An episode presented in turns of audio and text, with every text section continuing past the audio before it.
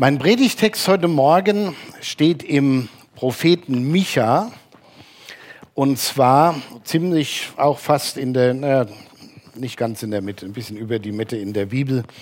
Micha Kapitel 5, die Verse 1 bis 4. Und ich habe hier ein schönes Hintergrundbild, das hat meine Tochter Svenja aufgenommen, als sie in Israel war. Es geht ja um Bethlehem und äh, so sieht Bethlehem heute aus. Also es ist nicht so romantisch, äh, wie wir das hier so auf, dem, auf der Krippe zu sehen haben. Äh, Bethlehem. Und ich lese uns diesen Text vor, Micha 5, die Verse 1 bis 4a. Und du, Bethlehem Ephrata, die du klein bist unter den Städten in Juda, aus dir soll mir der kommen, der in Israel Herr sei, dessen Ausgang von Anfang und von Ewigkeit her gewesen ist. Indes lässt er sie plagen bis auf die Zeit, dass sie, die, welche gebären soll, geboren hat. Da wird dann der Rest seiner Brüder wiederkommen zu den Söhnen Israel. Er aber, wird auftreten und weiden in der Kraft des Herrn und in der Macht des Namens des Herrn, seines Gottes. Und sie werden sicher wohnen, denn er wird zur selben Zeit herrlich werden, soweit die Welt ist. Und er wird der Friede sein. Er wird der Friede sein.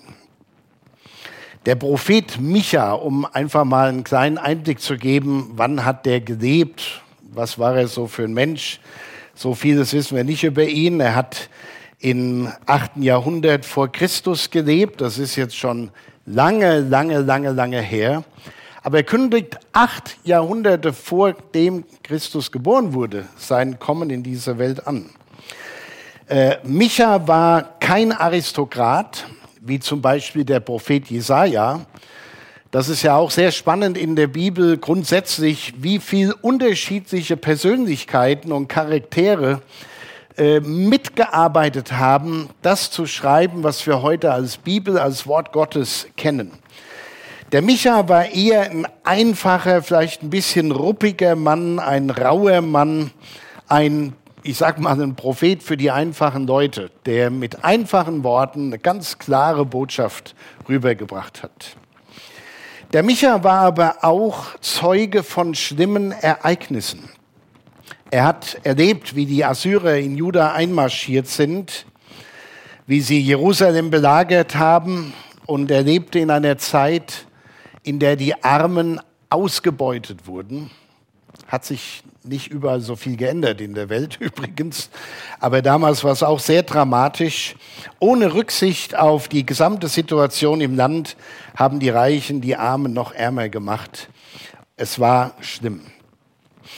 Aber das alles ließ ihn nicht verzweifeln. Und das finde ich immer so wichtig und hilfreich in der Bibel, dass wir da Geschichten erzählt bekommen, wie Menschen ihr Dasein erlebt haben und wie sie in der Situation, in der sie waren, mit Gott unterwegs waren. Ob das jetzt gute Zeiten waren oder ganz, ganz schwere Zeiten. Hier waren es halt auch ganz schwere Zeiten. Er war nicht verzweifelt, wenn er gleich auch darunter litt. Ihm war klar, das letzte Wort in der ganzen Situation, wie schlimm sie auch sein mag, das letzte Wort hat immer Gott selbst. Und das dürfen wir nie vergessen. Ich habe einen Pastor gekannt in den Vereinigten Staaten, der hat gerne gesagt, äh, egal wie schlimm es ist in dieser Welt, ich habe schon die letzten Seiten im Buch gelesen. Das Beste kommt erst noch. Ja, also da müssen wir uns immer drauf zurückbesinnen, dass man manchmal auch das Buch von hinten anfangen muss zu lesen, um zu wissen, was tatsächlich kommt. Und so muss er für eine, eine Riesenfreude für ihn gewesen sein, von Gott diese Prophezeiung bekommen zu haben, dass der Messias, der Gesalbte, der Retter, ausgerechnet aus diesem gebeutelten Land, aus einem kleinen, unbedeutenden Dorf kommen soll. Bethlehem heißt ja übersetzt Brothaus. Ganz interessant, dass Jesus später von sich gesagt hat, ich bin das Brot des Lebens. Fand ich ganz toll. Und so verkündigt er viele hundert Jahre vor dem eigentlichen Ereignis, das wir heute als Weihnachten feiern, das Kommen des Retters an. Und schauen wir noch mal rein, wie hat er das angekündigt? Hier haben wir übrigens die Geburtskirche von Jesus in Bethlehem. Später sind wir so ein bisschen weiter unten. Ziemlich, Svenja hat mir erzählt, ziemlich unspektakulär. Unglaublich viele Menschen, kaum eine Chance, sich richtig was anzugucken. Aber so ist es halt heute. Micha 5, die Verse 3 bis 4 nochmal. Er aber wird auftreten, also den, den er ankündigt, und weiden in der Kraft des Herrn und in der Macht des Namens des Herrn, seines Gottes. Und sie werden sicher wohnen, denn er wird zur selben Zeit herrlich werden, soweit die Welt ist, und er wird der Friede sein. Das war eine Botschaft der Hoffnung für eine durchgeschüttelte Gesellschaft in der damaligen Zeit. Das war es, wonach sich die Menschen gesehnt haben und das, was sie brauchten. Und das ist auch, was die Menschen heute brauchen und wonach sie sich heute sehnen. Frieden, was heißt das eigentlich? Wie verstehen wir Frieden? Für, für die meisten von uns oder wenn man irgendjemanden auf der Straße fragen würde, was ist eigentlich Frieden, dann würden sie wahrscheinlich sagen, Frieden ist da, wo kein Krieg ist. Das ist natürlich richtig. Frieden ist da, wo kein Krieg ist. Aber will gleich noch ein bisschen mehr dazu sagen. Wir leben in einer Zeit, wo der Frieden nicht mehr so sicher ist. Ich habe in meinem Gebet auch die Situation Ukraine und Russland mit äh, einbezogen. Und da ist ja gar nichts wirklich sicher. Da droht einer dem anderen und wer von uns wäre imstande zu behaupten, naja, da passiert schon nichts, das sind alles nur Spielereien. Das mag sein aber niemand weiß, wie ein Ernstfall aussehen könnte. So, das ist eine, ein, eine Situation, die bedrohlich ist. Und zwar nicht nur für diese beiden Länder, sondern im Grunde genommen für, für die ganze Welt.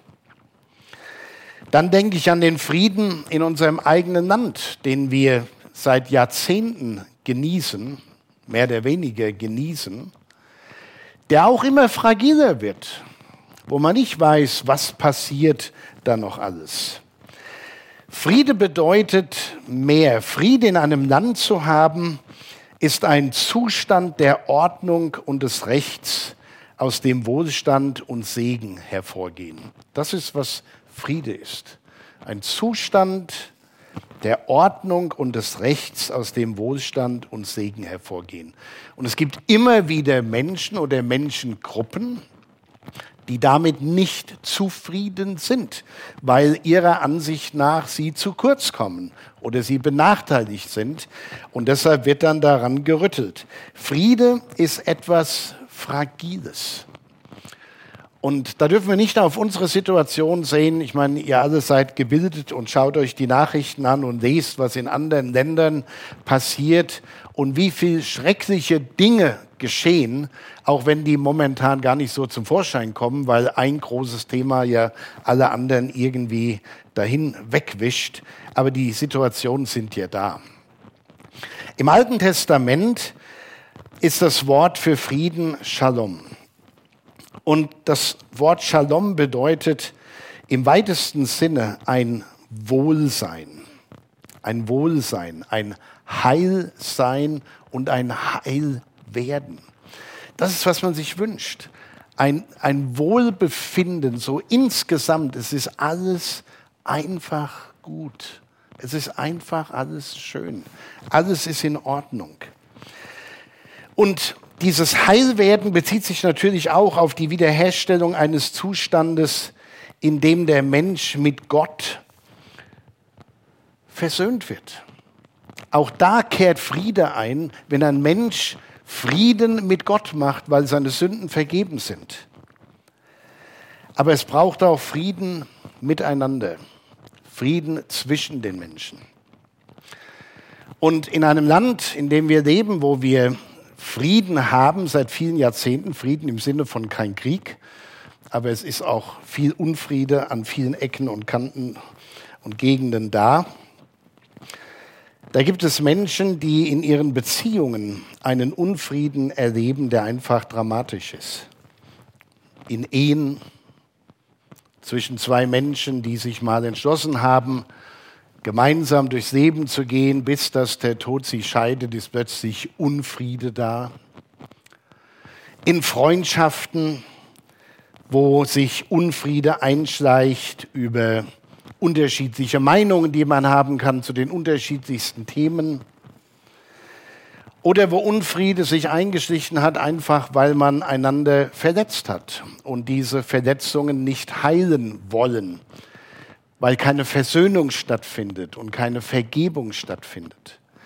Wie viele Menschen in diesem Moment, in dem wir hier sitzen und über sowas nachdenken und reden, haben, wie, wie, die, wie man so schön sagt, so einen Hals auf ihren Chef, auf die Frau, auf den Mann, auf die Freunde, auf die Familie, auf wen auch immer, auf die Politiker und auf wen nicht alles.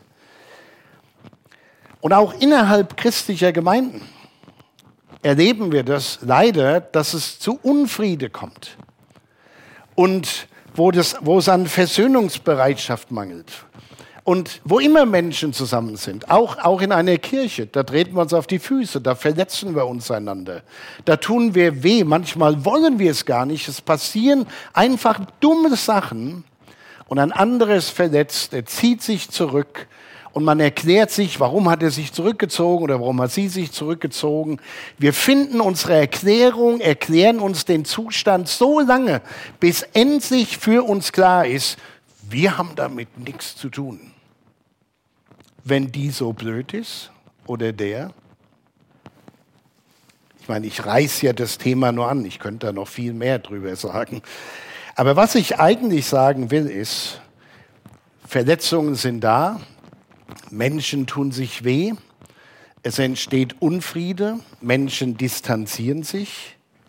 Und das Einzige, was hilft, um das wieder zusammenzubringen, ist, wenn man sich an Gottes Vorbild und Beispiel orientiert, der seinen Sohn Jesus in die Welt gesandt hat, der für unsere Sünden gestorben ist, um uns mit Gott zu versöhnen, der diesen Weg gegangen ist aus der Herrlichkeit Gottes in diese kaputte Welt hinein und gesagt hat, ich gebe mein Leben für euch.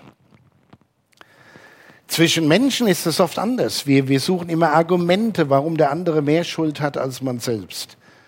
Und es gibt Situationen, und ich kenne sehr viele davon, die so festgefahren sind zwischen Menschen, dass es nicht funktioniert, wenn man sagt, komm, wir setzen uns mal an einen Tisch, du sagst mal, was du für ein Problem hast und du sagst mal, was du für ein Problem hast.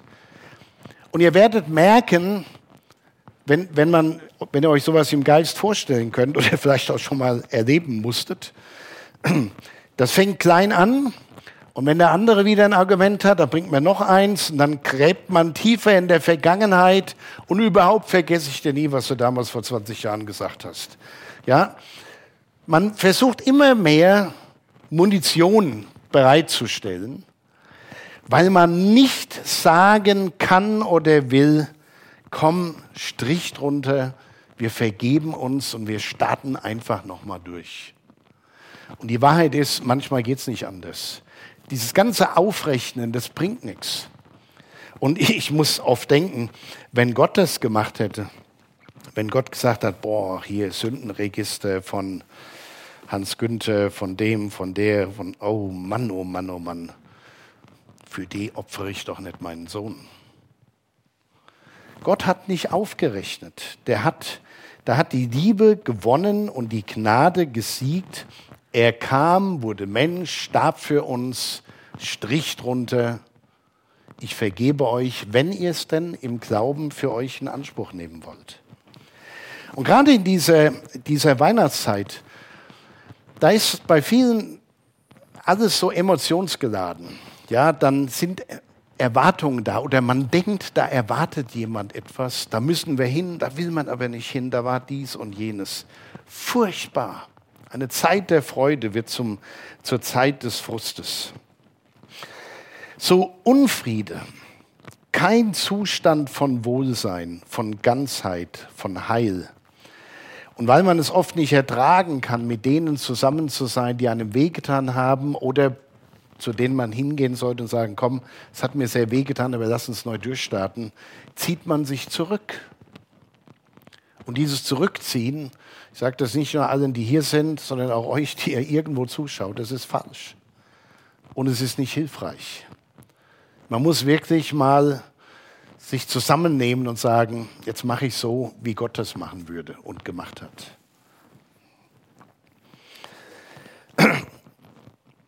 Warum ist das ganze Problem überhaupt so groß in der, in der ganzen Welt? Ich denke, viele meinen, sie könnten Gott, den Schöpfer und Herrn dieser Welt, aus ihrem Leben ausklammern, kommen irgendwie auch so zurecht. Sie leben einfach drauf los, verfolgen ihre eigenen Interessen und Wünsche und vergessen ganz und gar, dass der, der das Leben geschenkt hat, auch am besten weiß, wie es eigentlich zu funktionieren hat. Er hat uns sein Wort gegeben, die Bibel. Und ich möchte auch heute nochmal ermutigen. Es sind ja, heute ist nochmal Feiertag. Dann haben manche vielleicht, wie man so schön sagt, zwischen den Jahren frei. Das ist eine gute Sache, einfach mal in der Bibel zu lesen.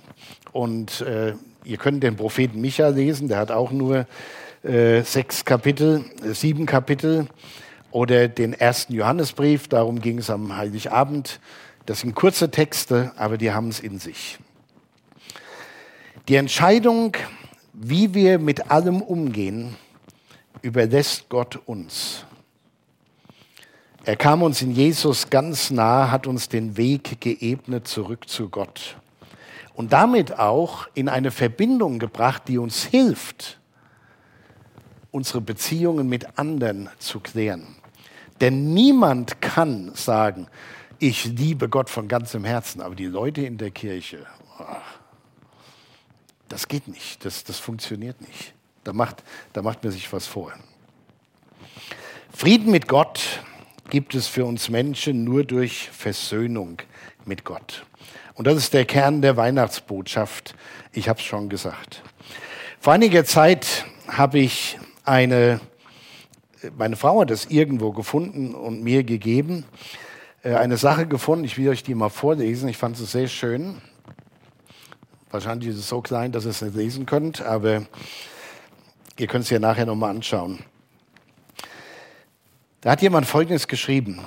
Wenn wir mehr Informationen bräuchten, da hätte Gott uns einen Professor gesandt. Wenn wir mehr Technologie bräuchten, hätte Gott uns einen Wissenschaftler gesandt. Wenn wir mehr Geld bräuchten, hätte Gott uns einen Wirtschaftsexperten gesandt. Und wenn wir mehr Vergnügen bräuchten, hätte Gott uns einen Showmaster gesandt. Aber am meisten brauchen wir Vergebung. Und deshalb hat Gott uns einen Retter gesandt. Gott hat einen Retter gesandt. Und das hat der Prophet Micha schon viele Jahrhunderte zuvor prophezeit. Und er wird der Friede sein. Und Jesus ist der von Gott gesandte Retter, der den Frieden, der das Heil schenkt. Und dieser Friede Gottes muss in jedem Einzelnen beginnen. Es fängt bei uns an, dass wir Frieden mit Gott haben. Und manchmal erlauben wir dem Leben, dass es so laut ist um uns herum, dass wir gar nicht hören, was Gott durch seinen Heiligen Geist in der Stille unseres Herzens sagen will. Man braucht wirklich stille Momente, wo die Dinge hochkommen, die uns eigentlich kaputt machen und beschäftigen. Als dann Jesus in Bethlehem geboren war, wir haben es ja so schön hier in, der, in dem Krippenspiel gesehen, die haben das so toll gespielt an Heiligabend um 16 Uhr im Gottesdienst, da verkündigten die Engel den völlig verängstigten Hirten auf dem Feld, Ehre sei Gott in der Höhe und Friede auf Erden bei den Menschen seines Wohlgefallens. Und wie hat es Micha vorhergesagt? Er aber wird auftreten und weiden in der Kraft des Herrn und in der Macht des Namens des Herrn, seines Gottes. Und sie werden sicher wohnen, denn er wird zur selben Zeit herrlich werden, soweit die Welt ist. Und er wird der Friede sein. Und die Frage an, an uns und alle, die zu Hause zuschauen, hast du diesen Frieden in deinem Herzen? Hast du Frieden in deinem Herzen? Frieden mit Gott, aber dann auch Frieden mit anderen. Und man muss seinen Stolz überwinden, um zu einem anderen Menschen zu gehen, zu sagen, also nicht zu sagen, ich weiß, du bist schuld, aber ich vergib dir. Das ist Arroganz. Zu sagen, ich weiß nicht, was ich machen soll, es hat gekracht zwischen uns, ich bin hilflos, es tut mir alles so leid und wenn ich daran beteiligt war, ich bitte dich um Vergebung, lass uns das in Ordnung bringen. Und Tatsache ist, ob der andere das annimmt oder nicht, das ist ihm überlassen. Aber wir können Frieden schaffen in unserem Herzen in Bezug auf andere Menschen, wenn wir loslassen und vergeben, so wie Gott uns vergeben hat. Hast du diesen Frieden? Ich habe eine schöne Geschichte gelesen. Ein berühmter Schauspieler, das ist natürlich schon ein paar Jahrzehnte her, als man sowas gemacht hat, wurde in eine Familie eingeladen zu irgendeiner großen Festlichkeit und äh, er wurde gebeten, weil er halt so berühmt war und so gut reden konnte, so eloquent, mal einen Text vorzutragen. Heute würden die dann Stunts vortragen, aber damals haben sie vielleicht Texte vorgetragen. Und da ist ein, wurde, es wurde gebeten, macht mal Vorschläge, was soll er denn mal lesen oder aufsagen. Und da war wohl bei dieser Feierlichkeit auch ein alter Pfarrer dabei, ein Geistlicher, der hat gesagt, wie wäre es denn mit dem 23. Psalm? Das kennen viele, Wäre mal gespannt zu hören, wie das klingt, wenn das hier dieser Schauspieler mal so ganz professionell vorträgt. Er schlägt den Psalm auf, den bekannten Hirtenpsalm, und mit wunderbarer Stimme, mit klarer Betonung, eloquent, perfekt liest er den 23. Psalm vor. Der Herr ist mein Hirte. Die Leute waren begeistert, aber dann hat der Schauspieler gesagt, gut, jetzt habe ich das gemacht. Ich würde gerne mal hören, wie es klingt, wenn Sie das machen, Herr Pfarrer. Und dann hat der Pfarrer diesen Psalm vorgetragen. Die gleichen Worte, den gleichen Text aus derselben Bibelübersetzung. Es hat niemand geklatscht danach. Es gab keinen Beifall. Es war ganz still. Und der Schauspieler antwortete dann und sagte, ich darf wohl sagen, ich kenne den Psalm, aber Sie kennen den Hirten. Sie kennen den Hirten. Und es ist interessant, dass man das herausgehört hat an der Art und Weise, wie es gelesen und vorgetragen wurde. Der eine kannte den Text, der andere kannte den, von dem der Text spricht. Und ich denke, das ist für unser geistliches Leben auch so eine wichtige Lektion. Viele von uns kennen den Text, kennen sich sogar in der Bibel aus. Aber es umzusetzen und den zu kennen, der dahinter steht und seine Absichten zu erspüren, weil der Heilige Geist hier in uns anklingen lässt, das ist nochmal eine ganz andere Geschichte. Und vor allen Dingen ist es wichtig, dass man sich fragt, kenne ich überhaupt den Hirten?